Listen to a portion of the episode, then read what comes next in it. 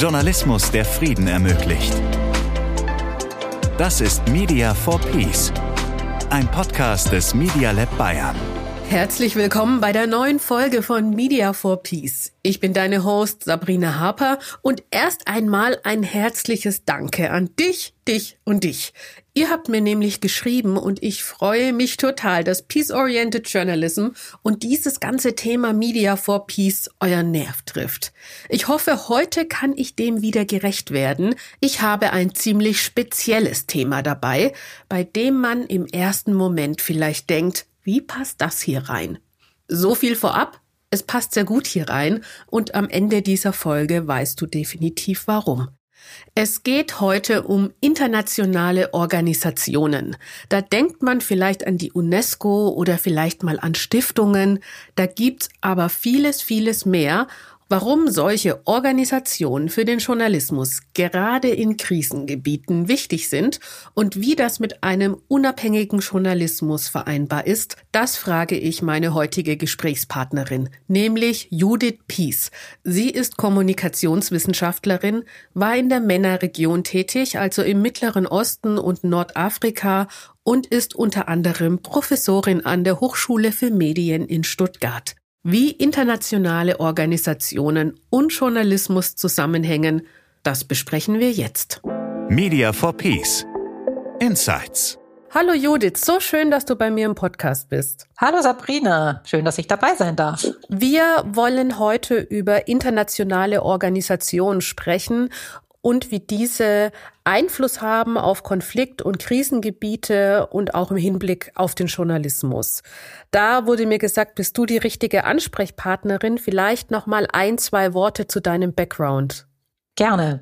Ja, ich bin promovierte Kommunikationswissenschaftlerin, habe journalistisch gearbeitet und in internationalen Medienprojekten mitgearbeitet. Seit 2018 habe ich mich dann selbstständig gemacht mit einer Organisation für wissenschaftliche Beratung. Medienkompetenz International heißt die. Und ähm, in einigen Tagen werde ich dann auch als Professorin für Journalismus an der Hochschule der Medien in Stuttgart starten.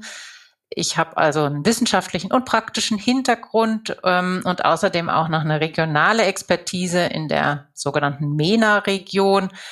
MENA ist die Abkürzung für Middle East and North Africa. Und besonders intensiv habe ich mich da mit dem Libanon beschäftigt ähm, und berate deshalb auch das Forschungs- und Entwicklungsprojekt Media for Peace ich würde mal im Allgemeinen beginnen, damit jeder und jede, die uns zuhört und zuhören, folgen können, warum ich mir genau dieses Thema ausgesucht habe. Wenn man erstmal bedenkt, internationale Organisationen, das klingt ja sehr theoretisch. Was machen die denn da genau und was hat das Ganze auch mit Journalismus zu tun? Ja, ich glaube, da muss ich äh, ein bisschen weiter ausholen. Sehr gern, wir haben Zeit. Ja, erstmal müssen wir, glaube ich, unterscheiden, über welche Organisationen wir denn eigentlich sprechen, wenn wir über internationale Organisationen sprechen. Und dann müssen wir im zweiten Schritt auch nochmal darüber sprechen, was die denn eigentlich in Konfliktgebieten äh, machen. Wir haben die sogenannten supranationalen Organisationen, wie zum Beispiel die, die UN, also die Vereinten Nationen, die den meisten Hörerinnen und Hörern wahrscheinlich auch bekannt sind durch so Einsätze wie die Blauhelm-Missionen, Friedensmissionen. Die UN hat dann wiederum Unterorganisationen wie beispielsweise die UNESCO, die auch viel im Bereich Medien und Journalismus macht und allgemein ja auch für Bildung und Kultur international ähm, unterstützt. Dann haben wir andere Akteure wie die EU beispielsweise, die aktiv ist und über die Finanzierung von Projekten Konflikte eben versucht ähm, zu entschärfen. Wir haben Regierungen, die weltweit ähm, ebenfalls Projekte unterstützen in Konfliktregionen. Und daneben gibt es dann noch Stiftungen, die von Unternehmen, reichen Einzelpersonen oder wie in Deutschland von den Parteien gegründet werden und ähm, sich auch für gesellschaftliche Belange einsetzen. Auch die geben dann Geld, ähm, um Projekte zu ermöglichen, die in Konfliktgebieten die Situation verbessern. Ganz kurz möchte ich da reinspringen. Da müssen wir auch unterscheiden. Es gibt Institutionen, die Geld geben und es gibt Institutionen, die vor Ort Dinge machen. Genau, das wäre mein nächster Schritt gewesen. Das sind so, also über die ich jetzt gesprochen habe, das sind die Geldgeber, so wenn wir es mal abkürzen wollen. Und dann gibt's die, werden ähm, in der Wissenschaft auch die Mittlerorganisationen genannt. Das sind die Organisationen, die dann Projekte planen, äh, Maßnahmen dann auch in die Wege leiten und dann mit Kooperationspartnern vor Ort in den Konfliktregionen auch zusammenarbeiten. Auch da gibt's wieder ganz unterschiedliche Organisationen. Das hängt auch davon ab, in welchem Land wir uns jetzt gerade befinden. In den USA gibt es zum Beispiel die ähm, USAID. Das ist eine Institution, die staatlich auch finanziert wird und da sehr viel aktiv ist. In anderen Ländern wie in Deutschland beispielsweise finanzieren zum Teil die Ministerien für Entwicklungshilfe oder auch fürs Auswärtige Amt äh, Projekte und damit dann eben diese Mittlerorganisationen, die dann die Arbeit vor Ort machen. Ja, also wir unterscheiden quasi zwischen den Geldgeberorganisationen und den Mittlerorganisationen. Und beide Akteursgruppen sind sehr, sehr unterschiedlich, sehr heterogen. Also da gibt's verschiedene Arten, wie die organisiert sind. Die haben natürlich auch ganz unterschiedliche Ziele mhm. und ganz unterschiedliche Betätigungsfelder auch, in denen sie unterwegs sind. Und wenn wir da noch mal tiefer reingehen und nur den Aspekt Journalismus anschauen, kannst du noch mal ein bisschen uns abholen, wie Organisation und Journalismus jetzt etwas damit zu tun haben? Denn ich kann mir vorstellen, dass viele die jetzt zuhören, denken, nun ja gut, ähm, man gibt Geld aus für Infrastruktur vielleicht oder für Stellen, wo man sich über etwas informieren kann oder was die Leute weiterbringt. Die haben doch alle ihren eigenen Journalismus. Du meinst jetzt den eigenen Journalismus in den Konfliktregionen? Ähm, ja, ganz genau. Genau, das ist das ist äh, das ist total richtig und ich glaube, es ist auch wichtig nochmal zu erwähnen, dass die internationalen Organisationen jetzt nicht so arbeiten, dass sie ihre eigenen Medien ähm, installieren und sie versuchen dann in den Konfliktländern da Journalismus zu machen. So kann man sich das nicht vorstellen. Wir müssen, glaube ich, noch ein bisschen ausholen. Also die Medien haben ja ganz generell in der Gesellschaft eine wichtige Funktion. Sie ermöglichen den Austausch zwischen verschiedenen Teilen der Gesellschaft. Sie informieren. Sie tragen zur Meinungsbildung bei. Und das ist in allen Ländern so, auch in Konfliktregionen. Allerdings, insbesondere in bewaffneten Konflikten, kommen da natürlich nochmal den Medien eine besondere Stellung bei. Da habt ihr ja auch schon des Öfteren drüber gesprochen im Media for Peace Podcast es ist natürlich besonders fatal, wenn Falschnachrichten sich verbreiten oder eben Medienorganisationen als Sprachrohre von einzelnen Konfliktparteien agieren. Dadurch ähm, können sie eine sehr negativen Rolle in so einem Konflikt einnehmen.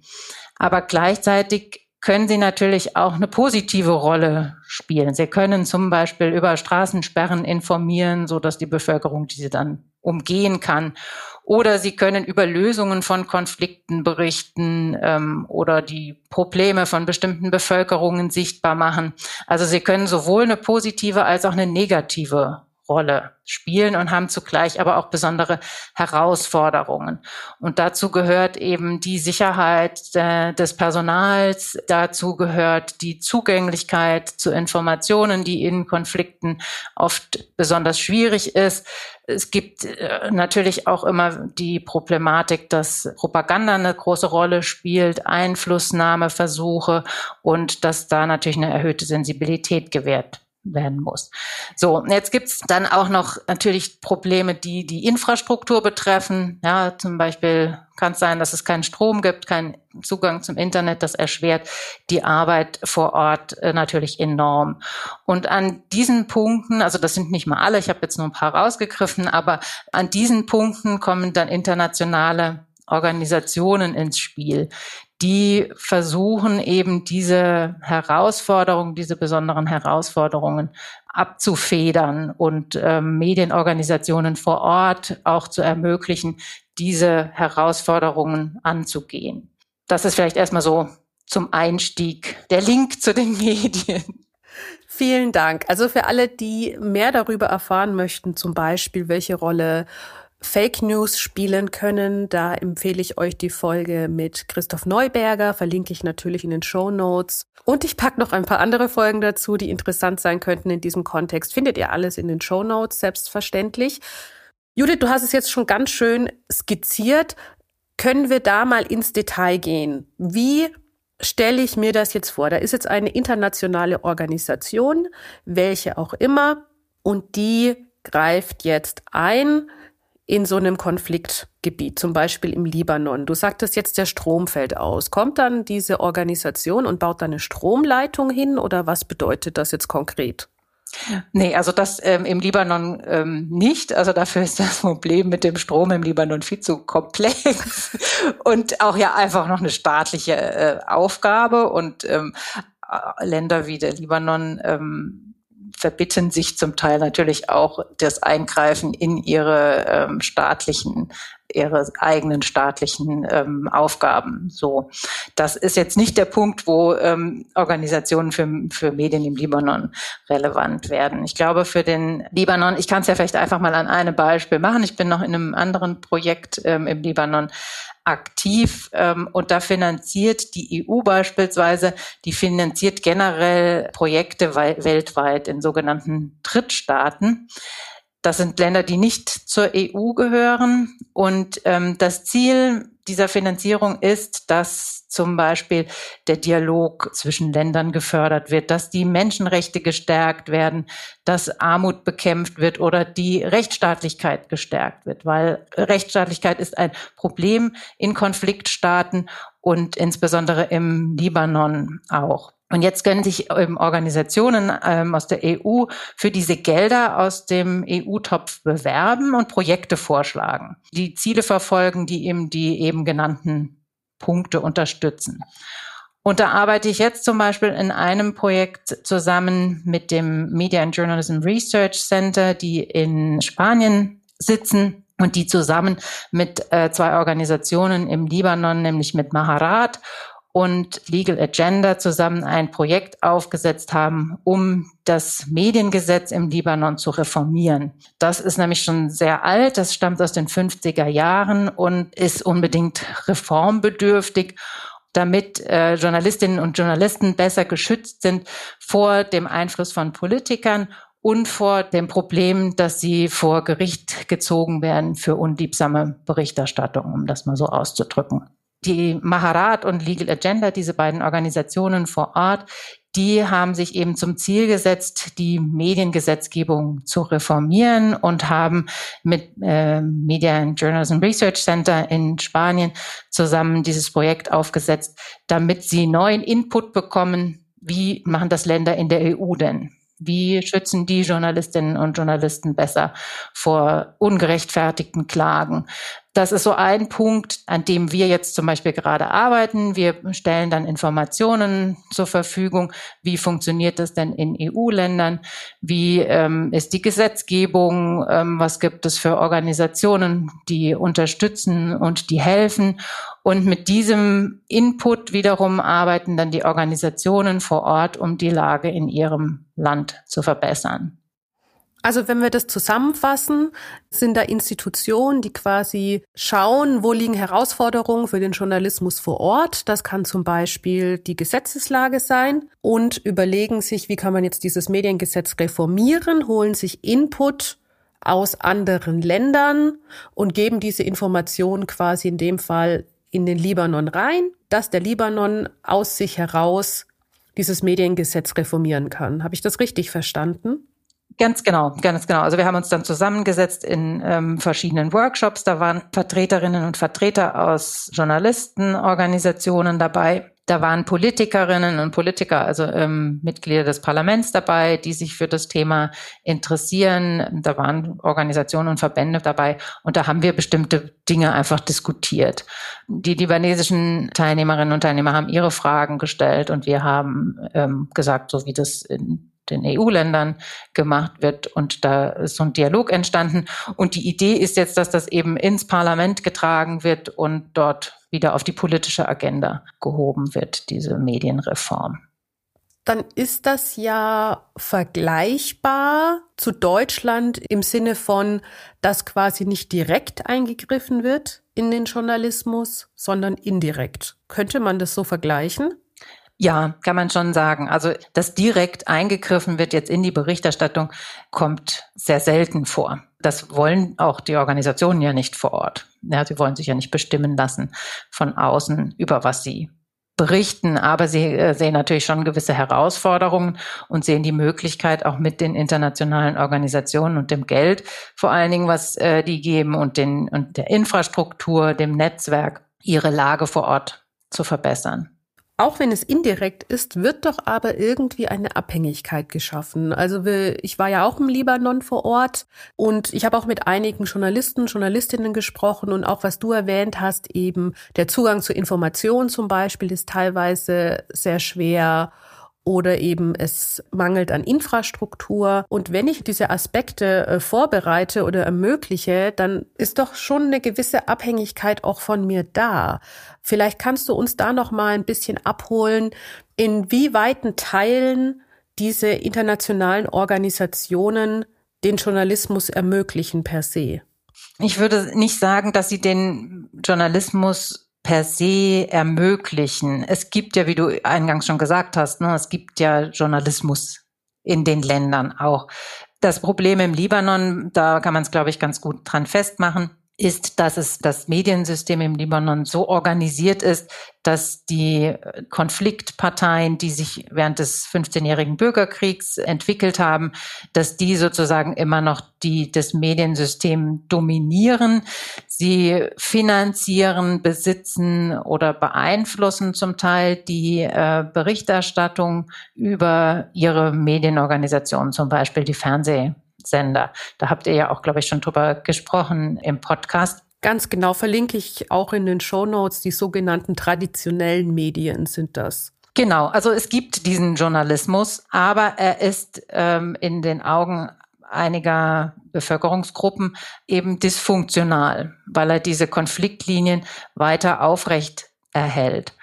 Medienorganisationen, die sich dem entgegenstellen wollen, ähm, haben es sehr schwer weil sie nicht die finanzielle Rückendeckung haben wie andere Medien.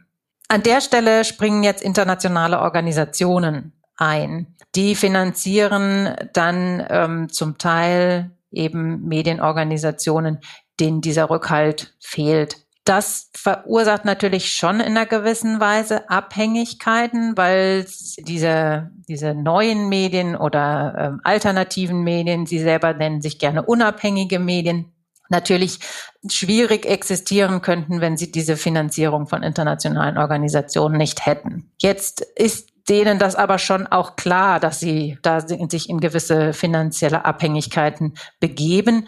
Deshalb machen das viele Medienorganisationen so, dass sie sich verschiedene Geldgeber suchen, dass sie also verschiedene einen, Mix haben an ähm, finanziellen Ressourcen, um sich dieser Abhängigkeit so ein bisschen davon frei zu machen.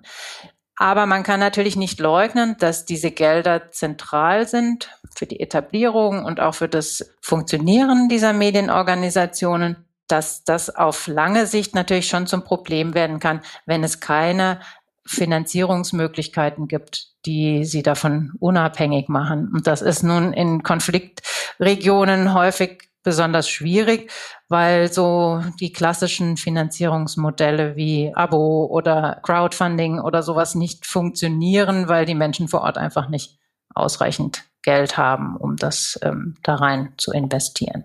Also von daher, die Infrastruktur für Medien ist da, aber für andere Stimmen, die sich jetzt noch nicht so etabliert haben, ist die Lage natürlich schwierig und die machen sich anfangs natürlich schon in einer gewissen Weise abhängig und versuchen das aber zu kontrollieren, indem sie möglichst viele Geldgeber haben. Bei Media for Peace geht es ja um deeskalierenden Journalismus, ist ja auch abgesehen von diesem Podcast, das ganze Media for Peace drumherum ist ja auch eine Art Versuch, den Journalismus im Libanon und im Afghanistan voranzubekommen, mit dem Fokus, deeskalierend zu wirken in diesen Konfliktregionen. Das ist ja ein anderer Ansatzpunkt, als finanziellen Rückhalt zu geben. Inwiefern spielen internationale Organisationen denn in diesem Kontext eine Rolle, um mehr Deeskalation in Krisengebiete zu bekommen? Mhm, also es gibt verschiedene Ansätze. Wir haben jetzt viel über die Infrastruktur und die Finanzierung auch gesprochen, aber internationale Organisationen sind auch sehr viel aktiv in Bereichen, wo es darum geht, neue Berichterstattungsformen auszuprobieren, Ausbildungsmöglichkeiten, Weiterbildungsmöglichkeiten zu geben. Und wenn ich da jetzt wieder auf den Libanon zurückkomme, da gibt's ja auch die Organisation Media and Peace, die zum Beispiel so friedensjournalistische äh, Aus- und Weiterbildung fördert und unterstützt und damit natürlich schon auch so einen deeskalierenden Ansatz verfolgt. Ich glaube, es gibt natürlich schon auch Organisationen, die jetzt nicht so direkt Medien oder Journalismus unterstützen, sondern tatsächlich eher solche Dialogformate anbieten. Ich denke da zum Beispiel an die Berghoff Foundation im Libanon, die eben auch so die verschiedenen Konfliktparteien in Dialogen, in Diskussionsrunden versuchen zusammenzubringen um Lösungen aufzuzeigen. Das hat jetzt natürlich erstmal direkt nichts mit Journalismus zu tun, sondern tatsächlich eher so mit so einem Dialogansatz und eine Konfliktkommunikation. Das kann man natürlich aber ganz gut auch verbinden und das versucht ja auch ein bisschen das What If von Media for Peace und das gibt es schon auch, dass es solche, dass internationale Organisationen das unterstützen. Aber es ist natürlich auch immer so eine Frage, inwiefern wird das dann akzeptiert und inwiefern hat das dann auch Auswirkungen auf den Journalismus ganz generell in dem Land. Also ich glaube, was ganz wichtig ist, es wird nicht auf Journalismus eingewirkt, damit da ein Journalismus rauskommt, den ich mir wünsche als Außenstehender, sondern es wird auf Journalismus eingewirkt. Du hattest jetzt zum Beispiel die Ausbildung von Journalisten und Journalistinnen genannt. Da hatten wir auch schon ein Interview hier im Podcast, dass sie zum Beispiel nicht gelernt haben, wie man falsche Bilder identifiziert. Wenn ich das natürlich nicht weiß, dann spüle ich die ins System rein und habe da irgendwelche Fake Pictures rumgeistern und kann das nicht mehr einordnen. Und das wiederum befeuert den Konflikt. Und wenn ich zum Beispiel einen Journalist, einer Journalistin die Möglichkeit gebe, solche Fake-Sachen zu identifizieren, wie man das macht und äh, wie man damit umgeht, dann ist es schon eine Art von Beeinflussung, aber es ist eine Beeinflussung, die der Journalist, die Journalistin am Ende vom Tag selber steuert und wie sie damit umgeht. Ich glaube, das ist ganz wichtig, dass man da äh, unterscheidet. Absolut, absolut. Ähm, ich kann vielleicht das nochmal an einem Beispiel machen von einem Projekt, in dem ich auch mitgearbeitet habe. Das war in Tunesien. Kurz nach der Revolution dort gab es ähm, gerade in den ländlichen Gebieten immer wieder so gewaltsame Konflikte, ähm, Ausschreitungen und Demonstrationen. Und die fand meistens statt zwischen überwiegend jungen Demonstrierenden und äh, der Polizei, deren Entmachtung diese Demonstranten forderten, weil sie sie eben noch als Anhängsel des Ben Ali-Regimes sahen und äh, sich von denen drangsaliert fühlten und sie außerdem als korrupt äh, verschrien. Also es gab da immer wieder auch Eskalationen. Und gleichzeitig hatten sich dort aber auch so Community Radios etabliert, die versucht haben, diese ähm, lokale Berichterstattung stärker in den Vordergrund zu stellen, um eben auch auf diese Konflikte aufmerksam zu machen, um diese Gewalt auch so ein bisschen von der Straße runterzuholen. In einer Radiostation ist dieser Konflikt aber auch in die Redaktion geschwappt, beziehungsweise kam dann eher zwischen den Hörerinnen und Hörern und der Redaktion zutage, weil sich die Hörerinnen und Hörer beschwert haben darüber, dass auf der Webseite der Radiostation immer wieder Bilder von den Demonstrationen auftauchten, die dann wiederum von der Polizei genutzt wurden, um sie zu identifizieren und zu verhaften. Und in dem Zusammenhang gab es sehr viele Beschwerden in der Redaktion, sehr viele wütende Anrufe ich hatte zuvor mit dem Erich Prost Institut äh, für internationalen Journalismus und einer tunesischen Organisation Media Monitoring Ombudsleute in Redaktionen ausgebildet, beziehungsweise wir hatten uns darüber verständigt, wie so ein Konzept aussehen könnte, ähm, was passt. Und diese Ombudsleute, beziehungsweise es war dann ein Ombudsmann, der in der Redaktion vor Ort war. Der hat diese wütenden Anrufe entgegengenommen, hat äh, mit den Leuten gesprochen, hat ihnen erklärt, wie Journalismus funktioniert, dass sie eben ähm, Bilder auf ihrer Webseite auch zeigen müssen. Und gleichzeitig hat er aber auch in die Redaktion zurückgespiegelt, hey, seid ein bisschen vorsichtig und ähm, achtet darauf, was genau ihr abbildet und wen ihr wie zeigt. So, das war so ein Beispiel davon, wie so ein ganz, an so einem ganz konkreten kleinen Beispiel so ein Projekt auch dazu beitragen kann, deeskalierend zu wirken. Ja, und ähm, die internationale Dimension war in dem Falle, dass wir damals Ombudsleute aus aller Welt nach Tunesien gebracht hatten und da ähm, mit Redaktionen zusammen diskutiert haben, ob das ein Konzept wäre, was sich in Tunesien realisieren ließe.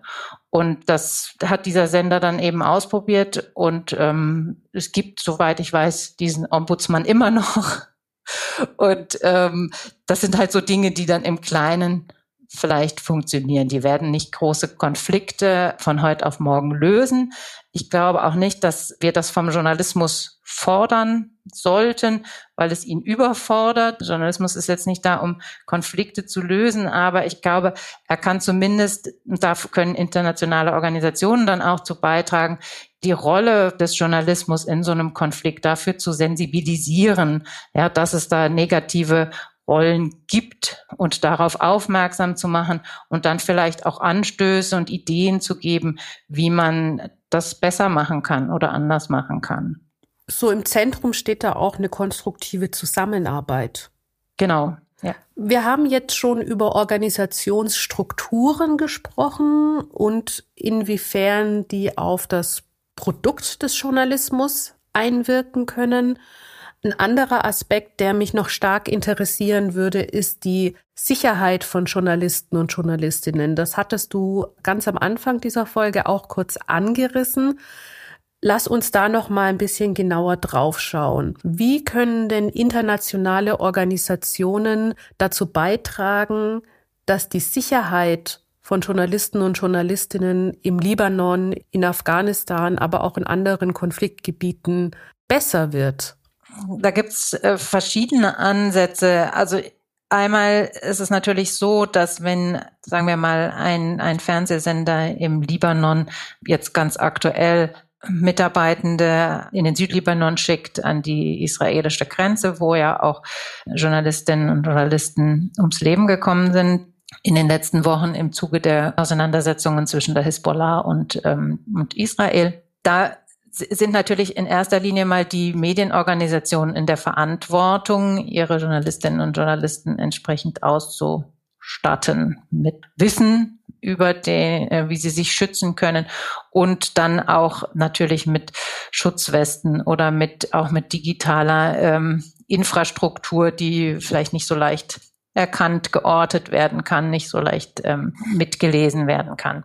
Also das, da ist erst natürlich mal in erster Linie mal die Organisationen, die Medienorganisationen vor Ort für verantwortlich. Was internationale Organisationen natürlich machen können, ist auch hier wieder so Weiterbildungsmöglichkeiten geben, sensibilisieren dafür zum Beispiel für digitale Sicherheit, Angebote machen, ähm, Weiterbildungsmaterialien, wie man sich schützt in solchen Konflikten, wobei ich da immer so ein bisschen skeptisch bin, weil die Menschen vor Ort das oft viel besser wissen, weil sie dort leben und ähm, die Situation sehr gut einschätzen können oder meistens zumindest. Aber trotzdem gibt es natürlich die Möglichkeit, gerade wenn es so um digitale Sicherheit geht, ähm, da auch noch Impulse zu setzen. Das andere ist dann auch wieder über Material und Finanzierung von Software und so weiter eine sicherere Umgebung zu schaffen. Das wäre jetzt, ist jetzt so die eine Dimension. Aber also das ist da, wo es tatsächlich dann um Menschenleben geht. Aber ähm, wir hatten das ja eben schon mal kurz angesprochen, diese Dimension der Sicherheit geht ja noch viel weiter. Ja, dass Journalistinnen und Journalisten natürlich auch immer Gefahr laufen, zwischen die Konfliktlinien zu geraten, online, wir sprechen ja viel hier über Hass im Netz, auch das gibt's natürlich in den Konfliktregionen sehr viel, dass sie da Opfer werden auch da lässt sich, kann man natürlich ähm, versuchen, das vorzubeugen. Es gibt auch Projekte, die dann traumatisierte Journalistinnen und Journalisten unterstützen, sowohl finanziell als auch mit psychologischer Beratung. Also das sind alles so Ansätze, wo auch internationale Organisationen immer wieder mit im Spiel sind und ähm, Maßnahmen und Projekte vor Ort auch unterstützen. Um das nochmal zu veranschaulichen für alle, die vielleicht nicht so im Thema drin sind, wie der Journalismus im Libanon oder Afghanistan funktioniert. Im Libanon gibt es sehr viele Perspektiven auf ein Thema und sehr viele, ich nenne es mal Gruppierungen. Und natürlich ist die eine Seite nicht erfreut, wenn die andere Seite aus ihrer Sicht berichtet. Und das kann so weit gehen, dass, keine Ahnung, der Nachbar vorbeikommt und sagt, das finde ich jetzt aber nicht gut und vielleicht auch darüber hinaus und Journalisten um Leib und Leben fürchten müssen oder eben auch vielleicht den Gedanken haben, ich werde hier sozial ausgeschlossen aus meiner Nachbarschaft oder aus Teilen meiner, meines Bezirks, in dem ich lebe. Ja, auf jeden Fall. Wie gesagt, das ist einmal diese, ähm, diese Angst um das eigene Leben, die eine Rolle spielen kann und dann natürlich auch die Belastung, die damit einhergeht dass man sich mit diesem Konflikt ja auch tagtäglich beschäftigen muss. Also eine sehr starke psychische Belastung, die da auch ähm, mit einhergeht. Und gerade im Libanon das ähm, habe ich auch in vielen Gesprächen mitgenommen, ist das ein ganz großes Thema auch, diese Mental Health Geschichte, die das äh, Journalistinnen und Journalisten einfach auch aufgrund der Thematik, mit der sie sich tagtäglich beschäftigen, mit dem Leid, das sie zum Teil auch sehen, äh, mit der eigenen persönlichen schwierigen Situation auch stark von psychischen Problemen belastet sind. Wenn wir nochmal nach Afghanistan rüberschauen, da ist es, glaube ich, leichter, sich das vorzustellen, wie es dort Journalisten, Journalistinnen ergehen kann. Es gibt ja viele Journalismus-Schaffende, die ins Exil geflüchtet sind. Hast du uns da auch noch mal einen Einblick? Ich habe jetzt in Afghanistan selber nie ähm, in Projekten gearbeitet, deshalb kann ich das da nicht so im Detail sagen. Aber da sind jetzt, ähm, wenn ich nochmal auf die Arbeit der internationalen Organisationen blicke, da haben sich jetzt äh, gerade in den letzten zwei Jahren zunehmend die internationalen Organisationen auch auf die Exilschaffenden konzentriert, gerade die hier in Europa auch leben weil natürlich aus Afghanistan selbst die meisten internationalen Organisationen auch abgezogen sind.